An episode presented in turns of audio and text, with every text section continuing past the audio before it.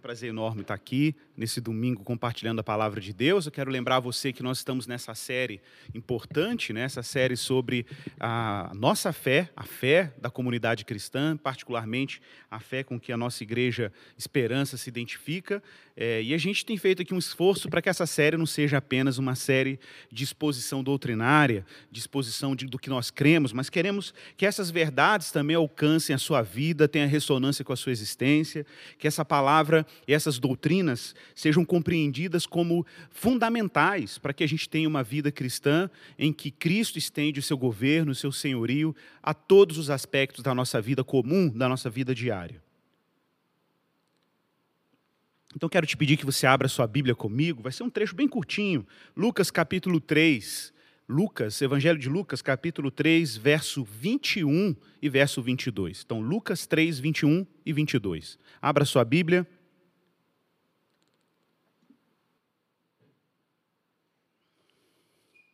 Nós vamos ler aqui um trecho do batismo de Jesus, e é um texto bem conveniente, porque esse período da Epifania há uma ênfase sobre o batismo de Jesus, então tem tudo que ver com o nosso tema de hoje. O nosso tema de hoje é o que é a Trindade, né? Alguém poderia falar assim, nossa, mas isso é um tema muito complicado para falar no domingo de manhã, numa pregação. Que nada, meu irmão. Trindade é diversão. Então nós vamos falar de Trindade hoje. Abra aí Mateus capítulo 3, verso 21 e 22, o batismo de Jesus. Diz assim: Ao ser todo o povo batizado, Jesus também foi batizado. E aconteceu que enquanto ele orava, o céu se abriu o Espírito Santo desceu sobre ele em forma corpórea como pomba, e do céu veio uma voz que dizia: Você é o meu filho amado, em você me agrado. Vamos orar ao Senhor. Pai, nós precisamos do teu auxílio para que a tua palavra seja comunicada do jeito que ela precisa ser comunicada. O Senhor sabe, Deus, que nós somos, enquanto homens falíveis, e pode ser, Senhor Deus, que tragamos algum tipo de ruído à mensagem da tua palavra por causa da nossa carnalidade, por causa da nossa fraqueza humana. Mas nesse momento nós pedimos o teu auxílio. Pedimos a ajuda da tua graça, Senhor. Pedimos que teu espírito insista em falar através de nós aquela palavra que só pode vir do Senhor. Que nesse momento, Deus, a tua palavra venha como profecia, que a tua palavra venha como instrução, como iluminação divina que a tua palavra e o evangelho sejam aqui proclamados e anunciados, essa boa nova que reconcilia corações com Deus. Esse tema, Pai, tão profundo que diz a respeito da tua autorrevelação e de que maneira o Senhor reconciliou gente como a gente para fazer parte desse reino de amor, dessa família de amor que existe desde a eternidade, antes de haver mundo. Então, fala conosco Fala com o povo de Deus, inspira o povo de Deus, encanta o povo de Deus, maravilha a igreja do Senhor, ó Pai. É a nossa oração em Jesus. Amém e amém. Irmãos, como alguns irmãos sabem, esse tema da Trindade é um tema, tema muito caro, particularmente para mim. Ah, alguns aí conhecem a nossa história. Eu me converti ao Senhor, cresci no lar cristão, graças à minha mãe, e depois depois de ter nascido no lar evangélico, fui batizado com os 12 anos, como manda a tradição credo batista. depois eu fui para a igreja metodista, metodista wesleyana, onde lá eu conheci os dons do Espírito, o carisma do Espírito. Mas ali para o final da década de 90 eu tive uma crise de fé muito forte, né, principalmente relacionado à doutrina da, da Trindade. E infelizmente eu acabei me enveredando por um caminho complicado, um caminho, um caminho unicista. Para quem não sabe o que é unicismo, é uma das crenças que negam a trindade negam a tríplice pessoalidade de Deus, como a trindade nos ensina. E uma das razões porque eu me distanciei da trindade, eu fui descobrir isso mais tarde, era porque eu não entendia a trindade. Na verdade, eu me afastei de uma outra coisa. Achava que era a trindade e não era. E aí eu tive uma redescoberta dessa doutrina, não por causa simplesmente porque ela é coerente, porque eu ensino que faz sentido para a mente humana, nada disso. Eu não fui convencido da Trindade por mera racionalidade, por mero jogo argumentativo. Eu fui convencido da Trindade pelo simples fato de que ela é a descrição de quem Deus é e de como Deus está nos salvando. É claro que ela não esgota Deus, é óbvio, Deus é inesgotável. Mas é, é, é evidente quando você olha para as Escrituras que isso tem uma arquitetura na Trindade, tem um desenho na Trindade, da qual é inescapável é, para todo cristão. E não é à toa que essa é a única doutrina, o único ensino em que cristãos das mais diversas tradições, denominações, confissões têm unanimidade. Se você for para o Oriente Médio, visitar igrejas orientais, pouca gente sabe disso, mas existem igrejas muito antigas no Oriente, no Oriente Médio, no Oriente Antigo, no Egito, na África, igrejas muito antigas, mais antigas do que as igrejas europeias, igrejas, a igreja cristã cópita egípcia, ortodoxa oriental, dos ritos diferentes que existem no Oriente. Se você visita qualquer uma dessas igrejas, você vai ver lá a Trindade sendo ensinada dominicalmente, sendo pregado, os cristãos sendo educados na Trindade. Se você vai para a igreja católica apostólica romana, a Trindade também está lá. Se você vai numa igreja protestante histórica, luterana, reformada, anglicana, né, você também vai encontrar a Trindade lá. Mesmo nos movimentos recentes, pentecostais, carismáticos, neopentecostais, a Trindade também está presente lá. Essa, na verdade, é uma doutrina que poucos cristãos confessantes ou confessionais, ou mesmo aqueles que nem têm tanta consciência, consciência de confessionalidade, digamos, temos consenso sobre isso. Mas por que essa doutrina teve tanta durabilidade na história cristã? E mais um pouco, será que esse ensino da Trindade tem relevância para mim, para minha vida? Para minha rotina como cristão, para minha edificação, meus irmãos, é surpreendente como a doutrina da Trindade pode tornar cristãos mais animados, mais conscientes da sua vocação e mais maravilhados com Deus.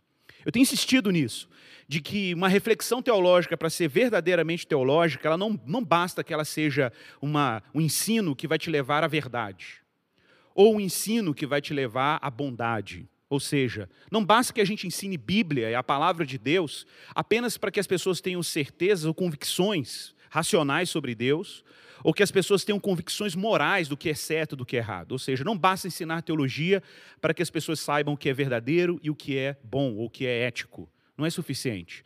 É necessário que a teologia e a palavra de Deus sejam ensinadas também para que as pessoas se maravilhem então, nós trabalhamos, ensinamos teologia para que as pessoas entendam a verdade, a bondade e a beleza. A beleza. A ideia aqui, meu irmão, é que você olhe para a Trindade e se maravilhe com ela. Que você olhe para Deus como ele foi revelado a nós pelas Escrituras e na história, como Pai, Filho e Espírito Santo. Bem nos termos de, do que alguns teólogos mais é, recentes dizem, chamam, a Trindade é uma espécie de dança. Tem um termo técnico para isso, eu peço desculpas, vou ter que falar, é o termo pericorese. Mas não se preocupe com isso, não. Se preocupe com o sentido de dança. Sabe, imagine uma dança, três pessoas dançando numa roda, e essa dança começa a ficar cada vez mais movimentada, mais alegre, mais frenética, a ponto de você não saber mais quem é quem nessa dança. Porque eles, esses três dançarinos estão em tamanha unidade que você vê apenas uma coisa nesse drama né, nessa dança trinitária. Então pense que a Trindade, de alguma maneira, é um sinal, uma evidência, um ensino para nós todos cristãos de que Deus está em festa. Deus está em festa. E numa sincronia, numa coreografia divina de amor constante entre Pai, Filho e Espírito Santo. É verdade que a Trindade é um símbolo de fé quando nós olhamos para o credo apostólico e nós vimos a estrutura do credo apostólico que nós confessamos aqui na igreja, que já foi pregado aqui nessa série nos três blocos principais: a ênfase no Pai, Todo-Poderoso, Criador dos céus e da terra, a ênfase no Filho de Deus, que nasceu sob o poder do Espírito Santo da Virgem Maria, padeceu sob Pôncio Pilatos, foi sepultado, ressuscitou, subiu aos céus, de lá vai voltar. Nós já falamos aqui do Espírito Santo mas era importante que, depois que falássemos de cada pessoa da Trindade, nós juntássemos isso e olhássemos para Deus nessa unidade divina. Afinal de contas, a Trindade é uma doutrina, atenção para isso, monoteísta. O que significa isso? Que a Trindade é uma doutrina que afirma a existência de um único Deus, diferente do senso comum e diferente de cristãos que ainda têm uma compreensão meio obscura da Trindade, imagino que quando o cristão fala Pai, Filho e Espírito Santo, está se referindo a três deuses, que de vez em quando se tornam um, mas de vez em quando voltam a ser três deuses também. É claro que não é isso a Trindade. A Trindade não ensina sobre três deuses. Qualquer cristão que acha que a Trindade é uma fé em três deuses distintos, um Deus chamado Pai, o outro Filho e o outro Espírito Santo, simplesmente não compreendeu ainda a Trindade. E pior, não compreendeu a fé monoteísta, que insiste em afirmar a unidade indissolúvel de Deus, como está escrito no Shemar, né, essa oração, confissão judaica, bíblica, está lá em Deuteronômio, capítulo 6, verso 4. Ouve Israel, o Senhor nosso Deus é um. Eu já vi muitos teólogos fazendo um esforço para dizer que o termo um, errado, nesse texto, ah, é uma unidade composta. Não, você não precisa fazer esse tipo de manobra. É, simplesmente aceite o texto como ele foi posto. Deus é um. Isso, isso é indiscutível. Deus é um. Por isso, quando nós cristãos dizemos que Deus é um, não é no mesmo sentido quando dizemos que ele é três. Essa é a confusão. A confusão é porque cristãos escutam outros cristãos falando sobre a unidade de Deus, e quando nós falamos da trindade de Deus, você parece que se move da unidade para uma, um triteísmo, uma espécie de crença em três divindades distintas. E isso não é trindade. A trindade, ela afirma que Deus é um, essa é a sua natureza. A natureza de Deus é única, é indivisível.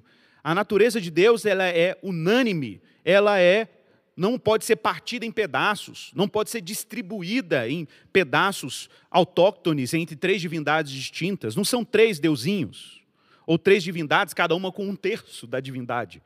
Isso não é trindade. Por isso, cristãos, quando dizem um, não é no mesmo sentido quando dizem três. Porque a ênfase do três na trindade não diz respeito à divindade em si, mas diz respeito à pessoalidade de Deus. Que Deus é um, mas subsiste em três estruturas pessoais: Pai, Filho e Espírito Santo, que só são distintos uns dos outros por causa da especificidade, particularidade de cada uma dessas pessoas, o que cada um faz, o que cada um é. É só por isso que nós distinguimos três pessoas na Trindade, porque o que o Pai faz, o Filho não faz. O que o Filho faz, o Espírito Santo não faz. É essa distinção da tarefa que faz com que a gente perceba uma distinção de pessoas na Trindade. Uma outra confusão muito comum diz respeito ao termo pessoa.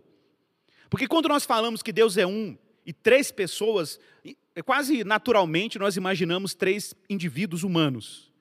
É quase automático, porque nós somos criados numa cultura que pessoa tem muito a ver com individualidade, pessoalidade humana. Mas não é bem isso que a Trindade nos ensina, porque na verdade, quando nós olhamos para a Trindade, aquele que é chamado de Pai, sequer tem corpo, sequer tem estrutura humana, o Pai não pode nem sequer ser representado em forma humana, porque ele não se encarnou. Quem se encarnou? Quem se encarnou foi o Filho de Deus, foi o Verbo, que nós não chamamos de Jesus na teologia, a não ser quando ele se faz carne, porque aí o Logos, o Verbo, o unigênito de Deus assume o um nome, porque ele se faz carne e habita entre nós. E quando ele se faz carne e habita entre nós, aí sim ele assume a condição humana, Jesus, que é o único que poderia ser representado em forma humana. E o Espírito Santo também não tem corpo. Apesar de no batismo de Jesus ele ter aparecido em forma de pomba, é óbvio que o Espírito Santo não é um espírito encarnado numa pomba. ok? Isso é um símbolo. O único que pode ser humanamente representado é Jesus. Então, Jesus é pessoa também no sentido que nós entendemos. Mas você não pode usar esse mesmo sentido para o Pai e para o Espírito. Então, quando nós chamamos e dizemos que o Pai, Filho e Espírito Santo são pessoas distintas de um único Deus, nós estamos dizendo que eles são pessoas no sentido que eles têm características que são peculiares a cada um deles. A palavra pessoa foi usada na teologia antiga, em latim, persona, para descrever o personagem, as máscaras de um teatro. O Pai tem um papel, o Filho tem um papel, o Espírito Santo tem um papel. Os três são distintos quanto aos seus papéis, mas são um quanto à natureza. É, é isso que precisa estar claro para nós. Assim como eu quero usar uma analogia com muito cuidado, eu não gosto de usar analogias para explicar a trindade, porque toda analogia tem os seus limites, mas vou usar uma com, analogia, com cuidado, uma que foi usada por C.S. Lewis, em que C.S. Lewis dizia que, assim como o meu filho, João, é, é meu filho, ou seja, ele partilha da mesma natureza que eu, ele partilha da minha humanidade, né? Da mesma forma que ele partilha da minha humanidade, Jesus partilha da divindade do Pai. Então, porque só divindade pode gerar divindade, mas não são duas divindades, porque é uma única natureza, como eu e João não somos duas humanidades, somos uma única humanidade, mas somos distintos na, na pessoalidade, na característica, na função, nos papéis. Da mesma forma, pai e filho são distintos nas suas tarefas, na sua, na, no, na sua finalidade. A teologia clássica gostava muito de dizer isso, de que a função do pai era enviar o filho, mas o filho ele era o enviado, ele não enviou. A função do envio é uma função do pai. E a função de ser enviado é uma função do filho. Mas olha que coisa fantástica quando você olha para a Trindade e começa a perceber que existe um movimento dentro da divindade. Por isso, todas as vezes que falamos sobre essa doutrina importante do cristianismo, nós precisamos olhar primeiro para o Pai, e do Pai a gente ir descendo nessa narrativa em que o próprio Deus está se auto-revelando. Deus está se auto-revelando. Então, meus irmãos, quando nós dizemos que Deus é uma pessoa, ou melhor, é um, um ser, uma natureza em três pessoas, nós estamos dizendo algo muito claro. Eu vou citar aqui um trecho de um credo antigo da fé cristã, muito importante. Se você não leu, não procure na internet. Chama o Credo de Atanásio. Atanásio foi um grande mestre da igreja, um dos maiores defensores da Trindade na igreja antiga, um grande mestre da Bíblia. Se você pegar qualquer obra dele em português, você, você vai se espantar com o domínio que ele tinha das Escrituras, na elaboração de doutrinas que eram complicadas, principalmente para o mundo grego. E Atanásio dizia o seguinte, num, dos, num do trecho do seu credo, que é maravilhoso, é muito didático. Ele diz assim: Assim o Pai é Deus, o Filho é Deus, o Espírito Santo é Deus. Contudo, atenção, não são três deuses, mas um só Deus. Então, observe que para a fé cristã, nós temos três afirmações que definem a Trindade. Três afirmações, irmãos, guardem isso. Se você falar isso na entrevista catequética comigo, eu já quase dou aprovação automática. Três proposições, três afirmações que, que se você sustenta, você é trinitário. Primeiro, Deus é três pessoas. Segundo, cada pessoa é plenamente Deus. E terceiro, só há um Deus. Se você afirma que Deus é um, se você afirma que Deus é um na natureza e é tripessoal, e se você afirma que cada pessoa da Trindade é igualmente divina e participa dessa única natureza, você é um trinitário. Pelo menos na sua confissão. Mas o desafio aqui agora é a gente olhar para a Trindade e aquelas informações bíblicas que apontam para a Trindade como uma maneira da gente se maravilhar com Deus. E se maravilhar com a forma como Deus se mobilizou a partir de quem Ele é para reconciliar a gente como nós com Ele. E Deus fez isso de forma trinitária. Deus fez isso quando criou o mundo. Os teólogos antigos gostavam de dizer isso, que quando Deus criou o mundo, criou falando. E se percebe traços gerais da Trindade. É claro que a Trindade só vai ter nitidez quando a gente chega na revelação de Jesus no Novo Testamento. Mas a gente vem, vem ver traços, evidências de uma comunidade celestial operando até mesmo quando o mundo estava sendo criado. É claro que ela existe antes do mundo, mas ela vai se auto-revelando na medida que a revelação e a história da revelação vai se desenrolando ao longo da história. Então pense em Deus o Pai como aquele que fala, porque ele criou falando. Pense no Filho de Deus, o Verbo, a palavra, verbo, logos, é a palavra, como a mensagem daquele que transmite. O Pai é o transmissor e o Filho é a mensagem. E pense no Espírito Santo como meio, porque você sabe, quando a gente quer se comunicar, nós precisamos de um emissor, nós precisamos da mensagem, que é o conteúdo da emissão, mas nós precisamos de um meio por onde a mensagem é transmitida. Se for um telefone com fio, pelo fio, Wi-Fi, por sinais de rádio. Né? Nesse caso, o contexto ou o meio pelo qual Deus está comunicando a sua palavra criadora para criar o mundo é o próprio Espírito de Deus, que a propósito pairava sobre a face das águas com essa finalidade, preparando uma, um caos para receber a ordem e a ordem que viria pela palavra. Deus gerou uma mensagem e essa mensagem colocou ordem no mundo.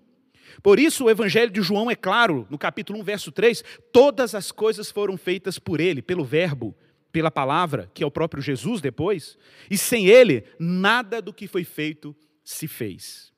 Nele todas as coisas foram criadas, Colossenses capítulo 1, verso 16, seja no céu, seja na terra.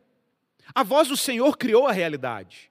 A voz do Senhor e a palavra do Senhor, ela é a origem da realidade. Por isso, Jesus não pode ser tratado como uma mera criatura, apesar de apesar de que Jesus tenha assumido a condição humana, ele antecede a condição humana. E antes de assumir a condição humana, ele não era criatura, ele era co-criador. ele era criador junto com o Pai. Ele era o conteúdo da mensagem criativa do Pai. Se ele está cooperando com o Pai na criação, ele não pode ser criatura no primeiro momento. Como dizia antigos hereges da história da igreja, como Ário, que insistia que Jesus era a criatura mais elevada de todas, a mais exaltada de todas as criaturas. E aí os pais da igreja vão dizer, ele não foi criado, ele foi gerado desde a eternidade pelo Pai, sem tempo, sem origem, sempre enquanto o Pai, enquanto o Pai sempre existiu, o Filho sempre existiu com ele, ele é co-eterno com o Pai. Isso tem que estar claro para nós. Então veja bem, nós temos aqui um contexto na criação em que o próprio Deus está presente de maneira comunitária. E temos algumas pistas. Em Gênesis capítulo 3, verso 18, quando Deus está olhando ali para capítulo 2, verso 18, quando Deus está olhando ali para Adão e para Eva, né, na verdade só para Adão, porque a Eva não tinha vindo, e ele olha para Adão sozinho, o texto hebraico diz: olha, não é bom que o homem, e aqui o termo hebraico é Adão, não é bom que a humanidade, não é sexo masculino nem feminino aqui, né? Adão é o termo genérico para Adão ou para a humanidade. Não é bom que a humanidade, que o ser humano, que Adão, esteja só. A palavra só aqui em hebraico é a palavra levador. Levador quer dizer destacado, separado, isolado. Não é bom que o homem esteja isolado, sozinho. Farei para ele um auxiliar. É curioso porque as Bíblias falam uma auxiliadora, mas o termo no hebraico nem está no feminino, porque não existia masculino e feminino ainda. O masculino e feminino vai começar a aparecer depois desse texto aqui, que é a primeira vez que aparece a palavra hebraica para homem e mulher, ish e ishá aparecem só depois. Mas antes, os termos aqui são neutros, porque na verdade Adão não tinha masculinidade, porque você só pode afirmar masculinidade diante da diferença, a presença da feminilidade. O que tem aqui é uma humanidade. E essa humanidade que está presente aqui em Adão estava solitária. E por que Deus olha para a solidão de Adão e se constrange com aquilo? Acha que aquilo não está bom, está desarmônico, está faltando alguma coisa? Porque o homem está sendo criado à imagem e semelhança de Deus e se está sendo criado imagem e semelhança de Deus, e Deus é comunidade, parece que a solidão era uma contradição à vocação humana de ser chamada a imagem de Deus. Então Deus cria uma comunidade, porque Deus é comunidade. Pois então, ao longo da Bíblia hebraica, eu poderia citar aqui muitas evidências que apontam para um Deus que é comunidade desde a eternidade, apesar de que isso é tudo muito sutil. Porque a explicitação disso vai se tornar cada vez mais evidente na medida que a história vai, vai discorrendo. Muito da prevenção de Deus para que Israel não idolatrasse era porque não porque Deus estava simplesmente privando Israel de uma imagem falsa de deuses. Não é somente isso. É porque Deus estava preservando Israel para reconhecer a verdadeira imagem de Deus. Pense nisso. Pense que grande esforço de Deus para preservar Israel da idolatria não era simplesmente porque os israelitas iriam se devotar a falsos deuses, apesar de que isso era um problema mesmo. Mas era mais, era como se Deus dissesse assim: não adorem essas imagens, porque a imagem certa um dia ainda vai vir. A imagem da minha glória, a imagem de quem eu sou, a imagem autorizada da minha majestade virá um dia. Deus estava criando o cenário perfeito para a sua autorrevelação no mundo. Mas, irmãos, entenda bem: a trindade só é compreendida na medida que nós vemos que o próprio Deus é o agente e ator dessa autorrevelação. Nenhum ser humano pode, de baixo para cima, empreender e conhecer quem Deus é. Deus nos espanta com a sua majestade na medida que ele mesmo vai se descortinando e se abrindo na revelação da história, como na pergunta de Moisés a, a, a Deus, dizendo: Senhor, qual é o seu nome? O que lhes direi? O Senhor diz: Olha, deixa a história correr, eu serei o que serei, eu sou o que sou. E na medida que os grandes atos salvadores de Deus fossem acontecendo, Deus iria ali desvelando e desvendando a sua majestade. Em Gênesis capítulo 18, do verso 2 ao verso 3, você se lembra da história? Abraão está numa tenda com Sara no deserto e de repente de longe ele vê três homens vindo em sua direção. Eu fico imaginando essa cena. Fico imaginando aquela cena do deserto, né? Que a gente vê o deserto tremendo ali com aquele vapor assim. E aí você tem, parece uma, uma miragem de três homens andando em sua direção. E Abraão fica espantado com aquilo, mas logo de longe ele vê que é algum evento que não é normal e natural. Ele corre em direção àqueles três homens, se prostra diante deles em terra, e ele diz: Senhor meu, Adoni, se eu achei misericórdia em tua presença, eu te rogo que não passes do teu servo. E aí fica uma coisa misteriosa, porque Abraão não se prostra diante dos três, ele se prostra diante de um das, daqueles três homens. E mais para frente, no verso 13, Abraão chama aquele homem a quem ele se prostrou de Jeová, Yahvé.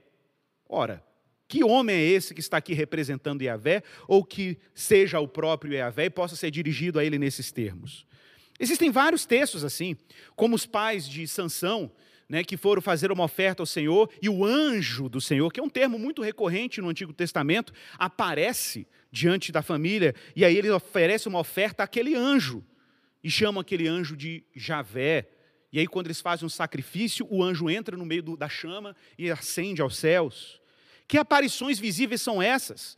Como aquela em que Moisés está no Monte Sinai, e aí ele ouve, vê a glória do Senhor, pede para conhecer o nome do Senhor, para ver quem ele é. Ele fala: Você não vai me ver pela face, porque homem nenhum pode me ver e continuar vivendo, mas você me verá pelas costas. E daí Lutero conclui que Jesus Cristo, o Verbo de Deus, é Deus de costas. Ou seja, é Deus de uma maneira que eu possa suportar, é Deus de uma maneira que eu posso contemplar. Que evidências nós temos no Antigo Testamento, se não essas aparições misteriosas, como o próprio encontro de Moisés, que eu citei há pouco aqui no Monte Horebe antes, na primeiro evento da sarça ardente, quando o texto claramente diz em Êxodo capítulo 3, verso 2, apareceu-lhe o anjo do Senhor numa chama de fogo no meio de uma sarça. Moisés olhou e a sarça ardia, mais para frente é esse anjo que vai falar, eu sou o que sou. Por isso a teologia antiga a teologia antiga, os grandes mestres da igreja cristã da antiguidade, insistiam em dizer que toda aparição visível de Deus no Antigo Testamento eram sempre aparições de Cristo, aparições do Verbo, aparições cristológicas. Por quê? Porque João capítulo 1, verso 8 diz claramente: ninguém jamais viu a Deus. Uau, então você, como é que você explica vários homens do Antigo Testamento que viram Deus de alguma maneira? De acordo com a teologia clássica, esses homens todos só viram Deus porque Cristo, o Verbo, apresentou Deus para essas pessoas, mesmo no Antigo Testamento. Ninguém jamais viu a Deus. Mas o Deus unigênito, ou o Filho unigênito que está no seio do Pai, é quem o revelou. Por isso, a teologia trinitária insiste que o Pai é pura transcendência. O Pai seria inalcançável sem o Filho. O Pai estaria no lugar solitário na eternidade se não houvesse a Trindade. Mas o que nos espanta? O que nos espanta é que Deus, apesar de ser extremamente elevado, glorificado, exaltado, Ele criou a realidade como nós a conhecemos, o, tempo, o mundo temporal como nós o conhecemos. E por que Ele criou? Se Ele fosse um Deus solitário, em si mesmado, por que Ele criaria esse mundo? Talvez esse mundo seria reflexo de um Deus narcisista, apaixonado consigo mesmo. Mas o que nós vemos é que o mundo que nós vivemos é mais uma evidência de que existe amor, um atributo eterno de Deus. Irmão, irmãos, parem para pensar nisso. A gente está dentro de uma bolha. Uma bolha cheia de vida, fotossíntese, processos orgânicos acontecendo, respiramos oxigênio, nós temos alimento, nós conseguimos viver. Você já parou pensar no útero? Como que a criança fica no útero? Deus coloca líquido amniótico para reduzir impacto. Até nos animais até nos animais, para poder manter a vida, para proteger a vida, para que a vida venha à existência. Isso, isso para mim só significa uma coisa: esse Deus é extremamente amoroso. Mas temos um problema teológico ao afirmar que Deus é amoroso. Porque dizer que Deus é amor meus irmãos, isso não é trivial. Dizer que Deus é amor pode parecer muito bonito numa camisa, muito bonito na placa, no adesivo no seu carro, mas dizer que Deus é amor, meu irmão, tem coisas, tem desdobramentos fascinantes. Porque dizer que Deus é amor significa dizer que antes de haver mundo, antes de haver realidade, tempo, espaço, matéria, energia, como nós conhecemos e percebemos com sentidos, antes disso tudo, existia um Deus que era amor desde a eternidade. Antes de qualquer realidade temporal, ele era amor. Mas afirmar que ele era amor exige uma relação. E aí é a fronteira que existe entre a teologia cristã e a teologia islâmica, por exemplo, muçulmana, por exemplo. Inclusive, o limite entre a teologia cristã e muita teologia judaica. Qual é a fronteira? A fronteira é que, ao afirmar que Deus tem o amor como atributo eterno, isso exigiria desse Deus uma relação igualmente eterna de amor. Ora, se Deus, como diz o Islã, Alá, é único e absoluto e não existe nenhuma companhia com Alá na eternidade, logo, Alá não pode ser amor nesse sentido. O amor não pode ser um atributo de Alá no sentido eterno, porque isso exigiria, atenção para isso, uma relação igualmente eterna na natureza de Deus. Exigiria uma relação eterna, eterna na natureza de Deus. Para o cristão, isso não é um problema. Porque para o cristão, nós sabemos que esse filho, que esse Deus que é pai desde a eternidade, como confessa o nosso credo, tem também como objeto do seu amor eterno um filho eterno. É isso que foi anunciado no texto que nós lemos aqui hoje. O Espírito de Deus, tá, aqui nesse evento você vê a trindade, né? Jesus está sendo batizado, o Espírito Santo desce sobre ele em forma de pomba, está lá o Filho, está lá o Espírito Santo e está o Pai falando. E o pai vem com uma voz do céu dizendo: Esse é o meu filho amado, em quem eu tenho prazer, em quem eu me comprazo e me agrado. Então está claro no batismo de Jesus, na Epifania, que Deus está manifestando, Deus está revelando o seu grande amor, o amor como um atributo eterno. Ele está dizendo: olha, antes disso tudo aqui existir, eu tinha um filho que eu tinha um prazer e uma alegria nele constantes. Gente, quando disse que ele tinha prazer no filho, naquele que foi concebido do seu amor pela eternidade, quando Deus afirma isso, Ele está dizendo assim: olha, tudo que vocês estão vivendo e toda essa realidade que eu quero me revelar, eu quero buscar, não foi criada por carência. Tudo isso aqui foi criado por transbordamento, porque eu estou enchendo todas as coisas. Quando nós olhamos para a Trindade, meus irmãos, nós vemos um movimento que emerge do próprio Deus, e um Deus que vai estendendo o seu amor para realidades cada vez mais externas. E ele vai atraindo pessoas cada vez mais para perto de si, numa grande onda e num grande movimento de compaixão, em que Deus vai derramando graça sobre graça. Ele chama Abraão, fala: "Se tu uma bênção". Ele chama os discípulos, vão lá e façam discípulos. Vão lá e sejam cheios de graça. Deus está sempre transbordando misericórdia, graça e amor. Deus está sempre amando e sempre gerando amados, concebendo amados. Por isso a Trindade não pode ser uma abstração. A Trindade é uma festa. A Trindade é uma celebração divina que nos espanta, que nos maravilha. Por isso que a Bíblia vai dizer que se Deus é invisível, como diz João capítulo 1, verso, verso 18, nós sabemos que ele também é a imagem do Deus invisível. Jesus Cristo tinha que ser da mesma natureza do Pai. Ele, que é a imagem do Deus invisível, o primogênito de toda a criação. Quando fala que é primogênito, meu irmão, significa que ele é o herdeiro, primaz de tudo que foi criado.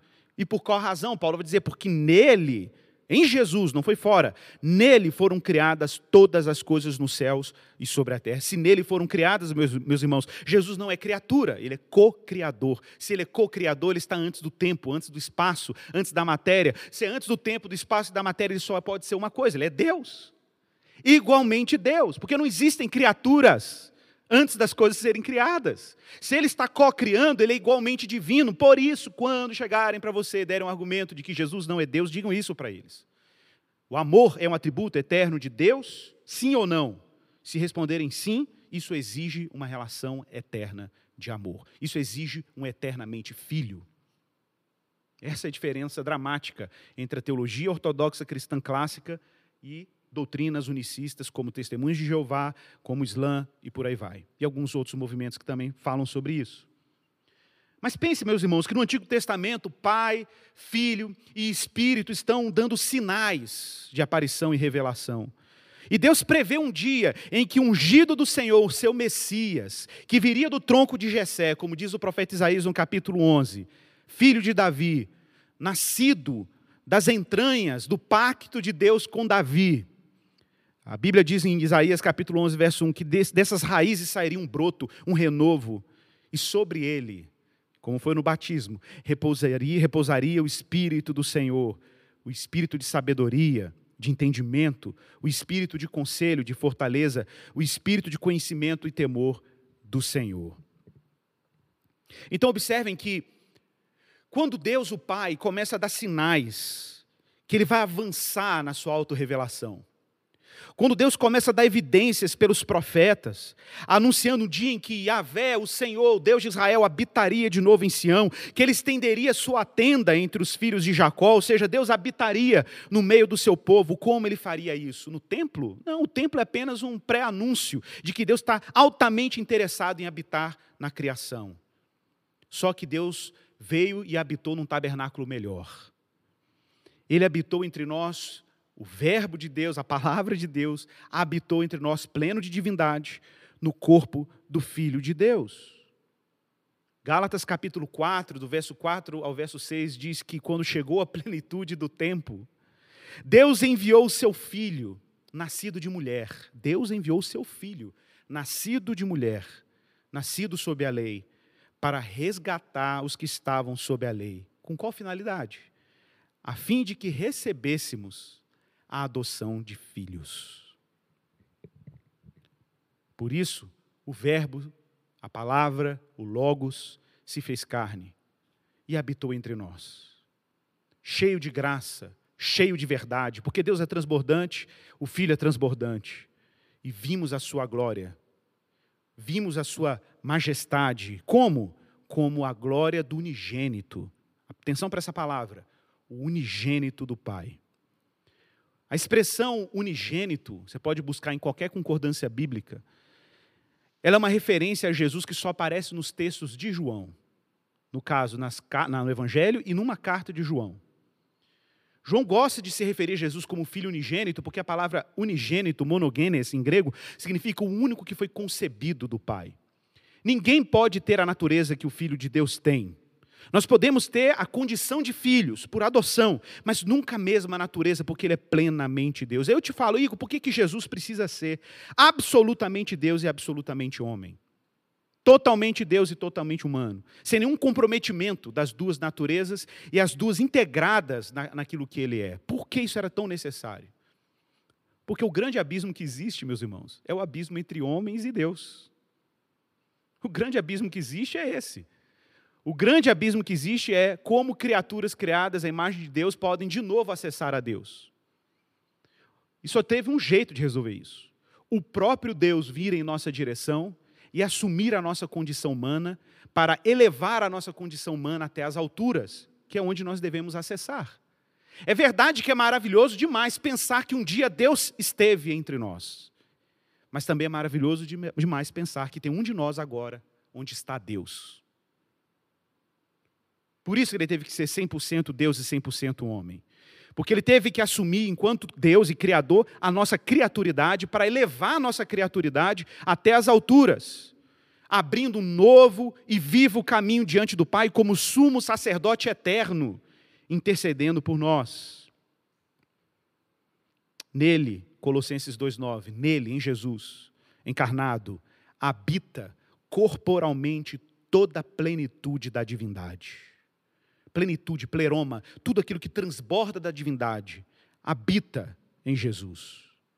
Concebido sob o poder do Espírito Santo. Observe, Pai, Filho e Espírito Santo operando na encarnação do Verbo. Quando o Verbo se faz carne, está todo mundo trabalhando. O Pai está trabalhando, o Filho está trabalhando, o Espírito está trabalhando. Ele foi concebido sob o poder do Espírito Santo, como nós confessamos não só foi concebido, como também foi cheio do Espírito Santo, conforme nós vimos aqui no texto do batismo, e mais para frente, em Lucas 4, diz que Jesus, cheio do Espírito Santo, voltou do Jordão e foi guiado pelo mesmo Espírito até o deserto.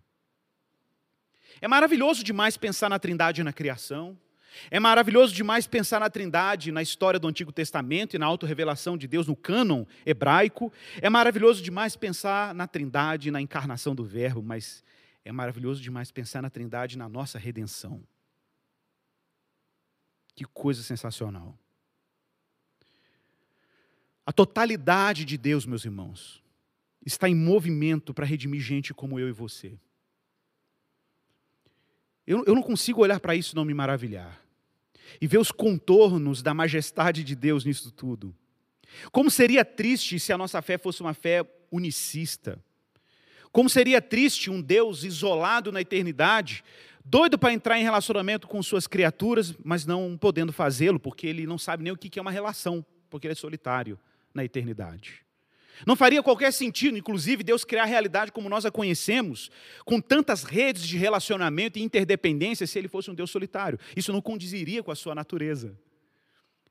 Mas só condiz com a sua natureza porque nós olhamos para o mundo e o que nós vemos? Uma cadeia de relacionamentos.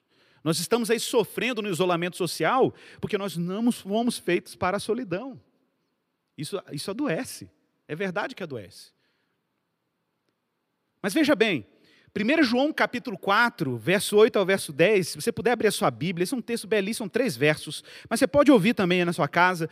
1 João 4, verso 8 ao verso 10 diz assim: Quem não ama, não conhece a Deus, porque Deus é amor. Você nunca mais vai ouvir se Deus é amor do mesmo jeito.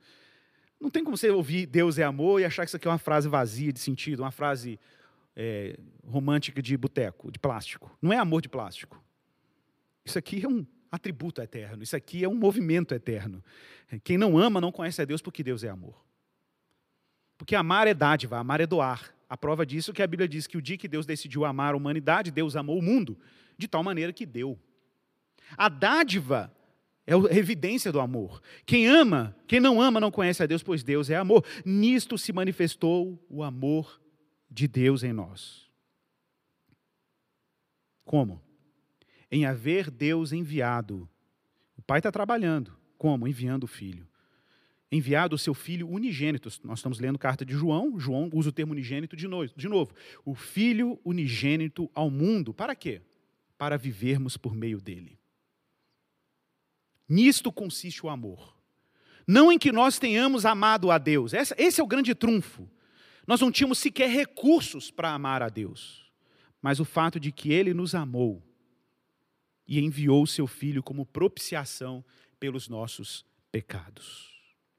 Qualquer amor, meu irmão, autêntico, que brote do seu coração, sempre será um amor em resposta àquele amor que você recebeu antes mesmo de você ter qualquer reação a Deus. Todo amor cristão é um amor reativo, é um amor que reage a um amor ativo que procede do próprio Deus, porque Deus é amor eterno e desde a eternidade. João capítulo 17, verso 25 ao verso 26, Jesus, na sua oração sacerdotal, ele diz claramente: Pai justo, o mundo não te conheceu. E de fato, quando a gente olha para o mundo, que a gente vê uma grande alienação sobre quem Deus é. O mundo está alienado desse, dessa autorrevelação de Deus, graciosa, majestosa, bem desenhada, mas que a gente precisa discerni-la. Pai justo, o mundo não te conheceu, eu, porém, te conheci. Como que Jesus conheceu? Porque ele estava antes de tudo. Eu te conheci. E também estes reconheceram que tu me enviaste. Eu lhes fiz conhecer o teu nome e ainda o farei conhecer. Com qual finalidade? A fim de que o amor com que me amaste esteja neles e eu neles esteja. Gente, isso aqui é sensacional, porque se eu usar a analogia de que Trindade é uma grande festa celestial, uma grande dança de roda celestial, é interessante pensar que é, o Pai, o Filho e o Espírito estão numa dança contínua, numa festa contínua, e eles estão assim, digamos, tão felizes nessa dança e nessa celebração que eles querem contagiar mais pessoas para essa festa. E aí você está ali, sabe aquela dança de roda que você fica olhando as pessoas dançando, você fica, não, eu queria estar tá dentro dessa roda. Aí você vai batendo o pezinho, querendo entrar na roda, e as pessoas estão dançando, daqui a pouco alguém estica uma mão para fora e te puxa para dentro da roda, para dentro dessa ciranda divina. É, é, isso que a trindade é. É que Deus enviou o seu filho para chamar mais gente para a dança. É que Deus enviou o seu filho para atrair mais gente para essa ciranda divina. Que coisa maravilhosa. E ele enviou o seu espírito. Porque é meio evidente, ou eu entendi, sem Jesus não tem acesso ao Pai. Sem Jesus não há conhecimento de Deus. Sem Jesus a gente não consegue galgar o lugar da eternidade. Sem Jesus, o Deus, Deus o Pai é inacessível. Por isso, Deus, o Pai, enviou o Filho, que é a imagem do Deus invisível, para que eu pudesse olhar para Ele e ter acesso a quem o Pai é. Então, se você autenticamente quer ser um monoteísta, se autenticamente você quer crer e viver a partir da realidade do único Deus, você precisa erguer os seus olhos e olhar para o Pai. Mas como eu posso olhar para o Pai? Somente com a mediação do Filho. Somente pelo sacerdócio do Filho. Mas Igor, o filho, cumpriu a sua missão, morreu na cruz, foi sepultado, ressuscitou dentre os mortos, subiu aos céus. E como eu chego ao filho? Pelo Espírito. Por isso que ele disse que ele iria para o Pai e enviaria um consolador. E ele diz isso em João 15, 26. Quando, porém, vier o consolador que eu enviarei a vocês da parte do Pai, o Espírito da verdade que dele procede, ele dará testemunho de mim. Então, um cristão hoje, olha como é que a trindade é inescapável. Se você disser que o Espírito não é Deus, você não pode dizer que Deus está se relacionando com você. Se você disser que Jesus não é Deus, você torna o Pai inacessível, porque só Deus pode te levar e te conduzir até Ele mesmo. Então, se você tira algum pilar da trindade, se você tira alguma perna desse tripé, o seu acesso a Deus se torna inviável. Mas louvado seja o Senhor, que em alto desejo de se revelar e de reconciliar pessoas consigo mesmo, de convidar pessoas para entrarem nessa grande celebração eterna, enviou o seu Filho num drama divino, assumindo a nossa condição humana, as nossas fraquezas, assumindo a semelhança dos nossos pecados, morreu numa cruz, mas teve a morte, revogou o poder da morte com a sua vitória e aí, Paulo, quase em tom de maravilhamento, em Efésios capítulo 1, verso 3 ao verso 5, diz: Bendito seja o Deus e Pai de nosso Senhor Jesus Cristo, que nos abençoou com todas as bênçãos nas regiões celestiais em Cristo Jesus. E antes da fundação do mundo, Deus nos escolheu nele, para sermos nele, que é em Cristo, para sermos santos e irrepreensíveis diante dele, em amor, nos predestinou para ele, para sermos filhos adotados por meio de Jesus Cristo, segundo o propósito da sua vontade, para louvor da glória da sua graça, que ele nos concedeu gratuitamente no amado. Sensacional. Por isso, Jesus é chamado de o primogênito dentre muitos irmãos. Porque em Jesus, Deus está gerando filhos e filhas. Em Jesus, Deus está formando mais uma família, estendendo essa família trinitária e convidando homens e mulheres a serem transformados de filhos da ira em filhos do Deus vivo e serem assim coparticipantes dessa dança trinitária. Na linguagem de Paulo, nós agora nos tornamos co-herdeiros, herdeiros juntos com Cristo. Por isso, meu irmão, quando você foi batizado, atenção, você foi batizado em nome do Pai, do Filho e do Espírito Santo, porque Pai, Filho e Espírito Santo se moviam em direção a você para te colocar naquela água batismal porque naquela água batismal, de acordo com Paulo, Gálatas 3, verso 26 e 27, todos vocês são filhos de Deus em, mediante a fé em Cristo Jesus, porque todos vocês que foram batizados em Cristo Jesus, batizados, de Cristo se revestiram. Então Deus nos deu esse espírito de adoção. Um espírito de adoção por meio do qual nós chamamos Deus de Pai um Deus de Pai, um Deus que está em permanente estado de derramamento da sua graça e do seu amor. Um Deus que é Pai porque nos cura de toda falsa paternidade, de toda paternidade frustrante, de toda paternidade violenta, ausente. Todo mundo, em algum grau, vivenciou algum tipo de falha na figura paterna. Abuso de poder, ausência, negligência. Todo mundo, de alguma maneira, vivenciou uma experiência de abuso, às vezes não é pela figura paterna, mas por alguém que tinha um papel de autoridade. Talvez tudo isso tenha trazido muito ruído quando nós falamos de pai, mas lembre-se, nós não chamamos Deus de pai porque usamos os pais humanos como analogia para se referir a quem ele é. Não, a paternidade de Deus, meus irmãos, ela é anterior a qualquer paternidade temporal. Só existem pais temporais porque existe um pai eterno. A ordem é essa. Os pais temporais que estão fracassando em seguir o modelo de paternidade, em seguir o pai original. Porque o pai original é doador, é compassivo, é misericordioso. Então, meu irmão, supere o medo. Supere o medo e abrace a autorrevelação de Deus como profundamente amoroso na pessoa de quem Ele é e na face pública de Jesus. Então, meus irmãos, Deus está se revelando em um movimento divino, caminhando para o final aqui. Toda a trindade se mobiliza para restaurar pecadores como eu e você. Isso é extraordinário. Pai, Filho e Espírito Santo estão numa missão permanente, numa missio dei. A missão de Deus é um movimento trinitário. E qualquer resposta missionária da nossa parte, de servir, de amar, de doar, de pregar, de anunciar, de cuidar, é uma reação ao movimento anterior a nós, que é o movimento do próprio Deus. A Trindade é essa comunidade eterna. Talvez você esteja cheio de dilemas nos seus relacionamentos familiares, cheio de tensões trazidas do seu ambiente doméstico, mas existe uma família impecável na eternidade. Uma família indissolúvel, alegre, festeira, que está te chamando a fazer parte desse banquete de amor, e está te chamando para se vincular a essa revelação de Deus que é puro amor. Então, se por um lado a Trindade nos ensina que toda tentativa de isolar, atomizar, fragmentar, individualizar, toda tentativa de colocar os humanos desconectados uns dos outros é uma tentativa antitrinitária. Mas também toda tentativa de tornar todo mundo igual, uniforme, padronizado, não respeitando as individualidades, também é antitrinitária. Porque a trindade é unidade na diversidade. Não é só diversidade, mas também não é só unidade. É unidade e diversidade conciliadas. Deus está enchendo todas as coisas. A trindade é pura relação, meu irmão. A paternidade de Deus evoca filiação eterna, porque Deus é eternamente amoroso. É verdade que o credo diz que cremos que Deus é Pai Todo-Poderoso, Criador dos céus e da terra. Observe essa ordem. Nós afirmamos, antes de tudo, que Deus é Pai. O cristão não está afirmando primeiro que Deus é onipotente, não está afirmando primeiro que Ele é Criador, o cristão está afirmando primeiro que Deus é Pai. Logo, por isso, Deus é Pai e Ele é Todo-Poderoso. Muita gente tem medo da onipotência de Deus.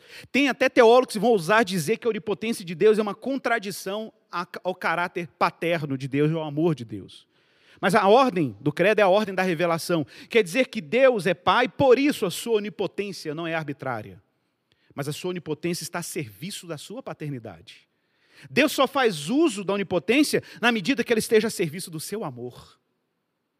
Então Deus não é um Deus caprichoso que tem todo o poder para ficar brincando né, com as pessoas. Não, Deus tem todo o poder, mas esse todo o poder está a serviço de um atributo anterior, que é a sua paternidade. A paternidade de Deus antecede o seu poder e a sua onipotência. E é por isso que ele criou. Só a combinação de um Deus que é Pai e amoroso e é todo-poderoso poderia resultar num evento chamado criação. Porque criação é isso, é esse ambiente, esse cenário onde ele demonstra ainda mais e com mais intensidade aquilo que ele é e aquilo que ele faz.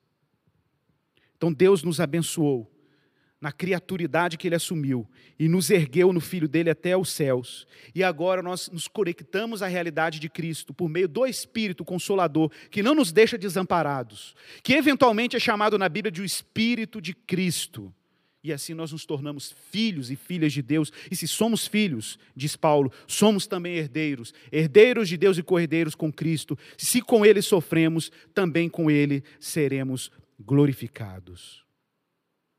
Qualquer falta que tenhamos, qualquer carência que tenhamos, qualquer necessidade é suprida por toda essa graça que anda emergindo da Trindade, de um Pai, do Filho e do Espírito Santo.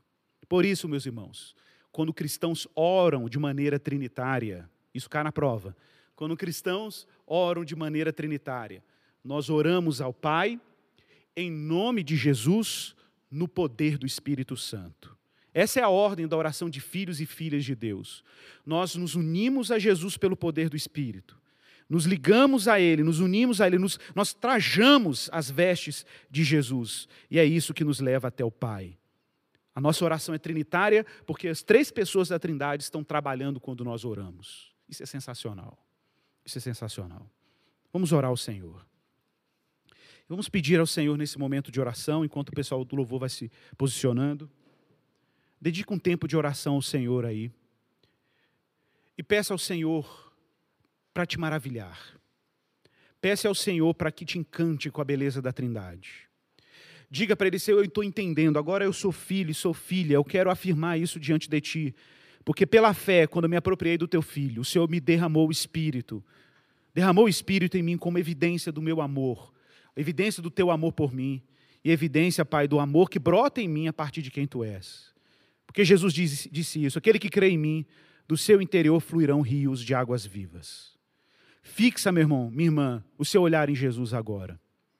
Fixe o seu olhar em Cristo e se maravilhe porque ele revelou a paternidade de Deus. Fixe seu olhar em Jesus porque ele intercedeu em seu favor ao Pai para que derramasse em você o consolador, o Espírito, o Espírito de Cristo em você. Como diz as Escrituras, se você crer nele, se você depositar a sua fé nele, Ele vai te dar o poder de ser chamado e de ser chamada filho e filha de Deus.